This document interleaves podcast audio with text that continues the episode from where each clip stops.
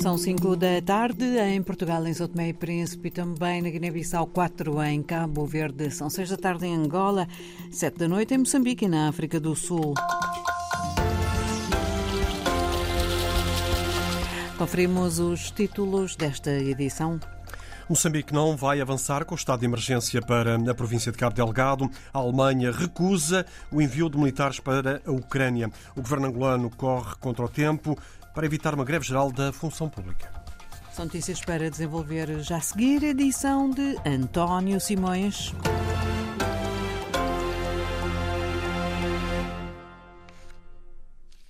O governo de Moçambique esclarece que não está a ser equacionada a possibilidade de ser decretado o estado de emergência em Cabo Delgado, após o primeiro-ministro ter assumido publicamente essa hipótese perante o alastrar da uh, violência armada a vários distritos do litoral da província. O porta-voz do Conselho de Ministros de hoje veio descartar essa ideia. Sem referir em concreto o período abrangente, a Filimão Soase deu conta do balanço do governo em relação ao número de pessoas em fuga aos ataques efetuados por grupos armados no norte do país.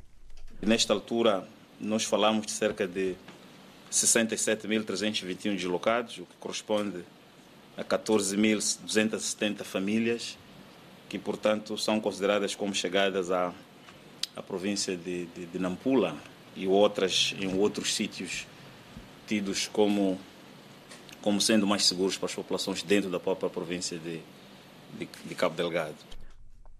O número do uh, governo moçambicano está ligeiramente abaixo do mapeamento dos deslocados uh, feito uh, pela Organização Internacional para as Migrações, que entre os dias 22 de dezembro e 25 deste mês contabilizou 71.689 pessoas em fuga à violência armada em Cabo Delgado. No Conselho de Ministros de hoje, o governo moçambicano decidiu hum, decretar o, o, alerta laranja para todo o país devido à chuva e seca que afetam diferentes regiões do país.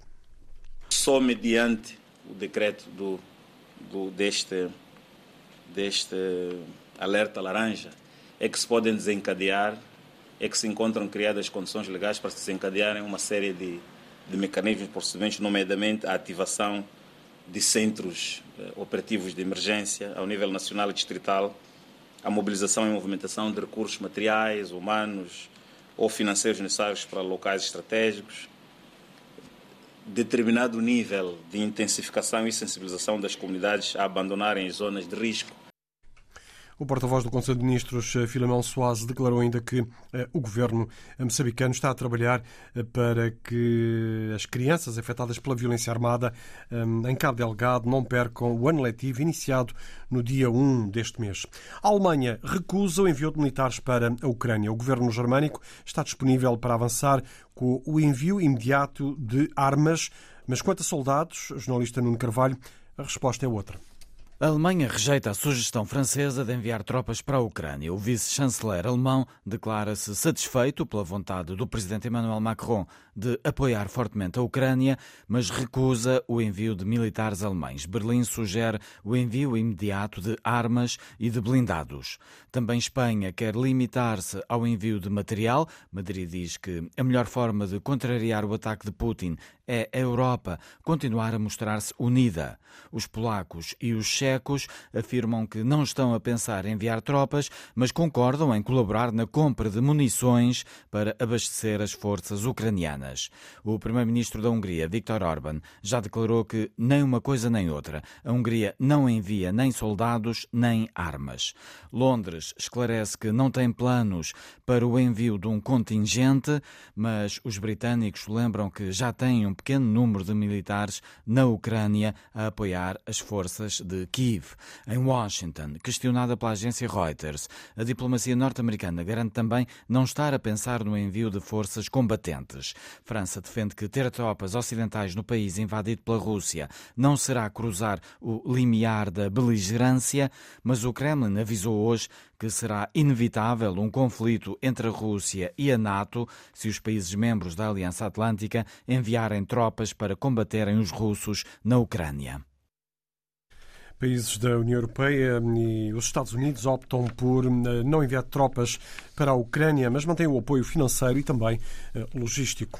O Presidente da República Democrática do Congo está em Luanda para uma visita de 24 horas. Félix Tshisekedi está reunido com o chefe de Estado angolano, João Lourenço, no Palácio da Cidade Alta. Os estadistas analisam o conflito na, na, no leste da República Democrática do Congo. Nos últimos dias, os rebeldes do M23 atacaram posições eh, do exército congolês nos arredores de Goma, capital da província congolesa do Kivu Norte, e alegam ter morto em combate pelo menos 10 soldados das Forças Armadas congolesas.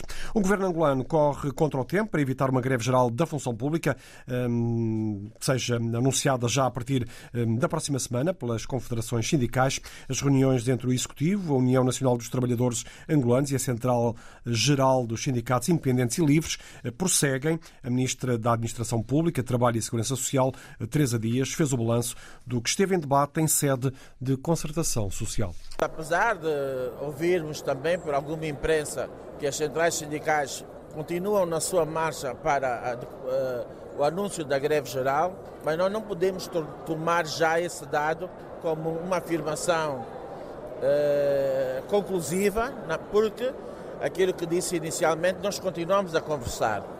E, portanto, é um percurso. Temos tido avanços e recuos. O governo está naquilo que são o princípio da sua sustentabilidade financeira, apresentar os seus cenários eh, relativamente os pontos reivindicativos e achamos que, pautando-nos pelo princípio da boa-fé, chegaremos a, a, a conclusões que sejam favoráveis às partes. Os sindicatos defendem a atualização do salário mínimo, eh, que é de 80 euros para 275. Já o governo angolano fez recentemente uma atualização de 5%, o que não satisfaz as pretensões dos sindicatos. Ora, Teresa Dias, Ministra da Administração Pública, Trabalho e Segurança Social de Angola, considera que esse não pode ser o motivo da greve geral e defende o prolongamento das negociações para que as partes encontrem uma solução mais consensual e equilibrada. De momento não quero aqui aditar nem atirar achas da fogueira, dizer que estamos céticos porque vamos mesmo entrar em greve geral. Não, não podemos afirmar isso. E o resultado das negociações a faremos, tal como as centrais sindicais, penso eu, o farão, depois de chegarmos a esgrimir todos os nossos resultados, eh, relativamente esgotados os nossos resultados negociais. Tendo em conta a depreciação do Kwanz, a moeda eh, nacional angolana, o secretário-geral da União Nacional dos Trabalhadores, José Laurindo, considera que o reajuste salarial de 5% não melhorou o poder de compra dos funcionários públicos. Então, uma boa parte tem salário abaixo de 100 mil kwanza. Por cada 100 mil kwanza, que é salário, cada um tem um aumento de 5 mil kwanza. Quando o kwanza comparativamente com o dólar o euro está acima um, um euro um dólar está acima de mil de mil kwanzas Outro sindicato, a Central Geral Independente e Livre, através do secretário-geral Francisco Jacinto, em declarações à comunicação social angolana, defende que o governo vai ter de fazer opções concretas assentes num pressuposto que é o de satisfazer as necessidades dos eh, trabalhadores. A Associação para o Desenvolvimento da Praia defende a criação de uma empresa única de produção e distribuição de água e eletricidade no maior município do país. A ideia faz parte de um conjunto de propostas que vão ser apresentadas ao governo cabo-verdiano para que os problemas da capital sejam solucionados. Empresa única que o presidente da Praia, Jorge, José Jorge de Pina, já vai explicar.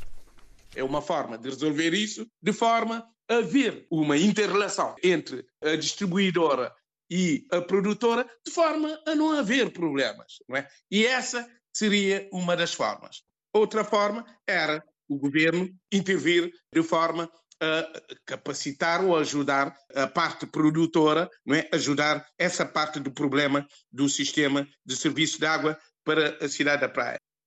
Uma outra solução proposta pela Associação para o Desenvolvimento do Município da Praia passa pelo apoio às famílias mais carenciadas na ligação à rede pública de abastecimento de água. A Solmi, em Santiago, eu conheço outras noutras ilhas, que ajuda muito na implementação das ligações de água. Portanto, é engajar e apoiar financeiramente uh, as pessoas mais pobres não é? E tecnicamente as ONGs para ajudar na ligação. Propostas da Propraia para resolver o deficiente fornecimento de água à capital cabo-verdiana que a Associação vai apresentar ao Governo de Cabo Verde.